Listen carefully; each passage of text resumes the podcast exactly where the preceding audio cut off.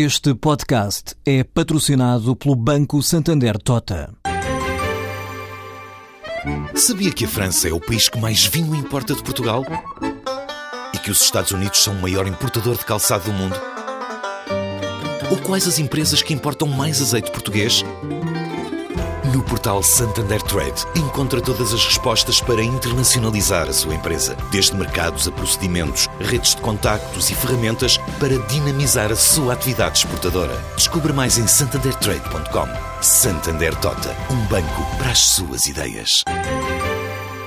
Segundo Marcos Mendes, o governo estaria a ponderar a não substituição dos efeitos do Tribunal Constitucional por novas medidas de cortes sobretudo por novas medidas de aumento de impostos. Ora, não sei se isto vai acontecer ou não, mas o simples facto de Marcos Mendes nos informar que é isso que está a ser ponderado revela que há uma discussão aberta na maioria e no governo de uma coisa que até agora ambos diziam que não existia. Isto é, que não havia qualquer folga orçamental.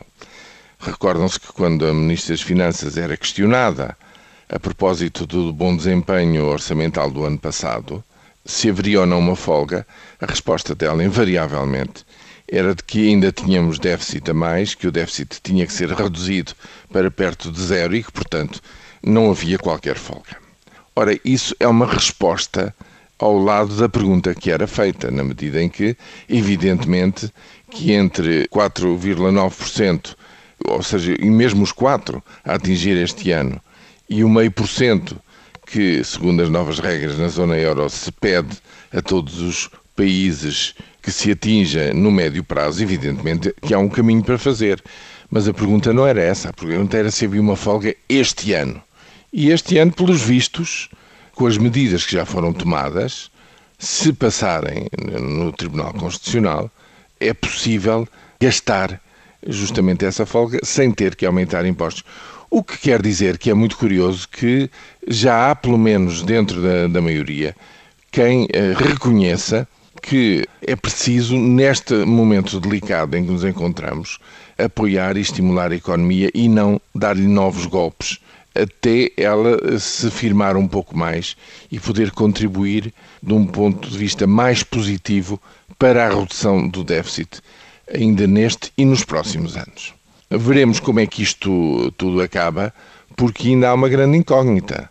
Pelos vistos, se a SES e a contribuição acrescida para a DSE também não passarem no Tribunal Constitucional, enfim, o buraco orçamental que se abre seria já excessivo para, digamos, absorver a tal folga que existe e que não chegaria para tanto. Agora, uma coisa é certa: aquele projeto de, em ano eleitoral, reduzir o IRS, que era uma forma e um sinal inequívoco da inversão, já não só na economia, não só nas finanças públicas e na banca, mas também no nível de vida das pessoas. Já no ano 2015, com tudo isto, parece efetivamente posto em causa.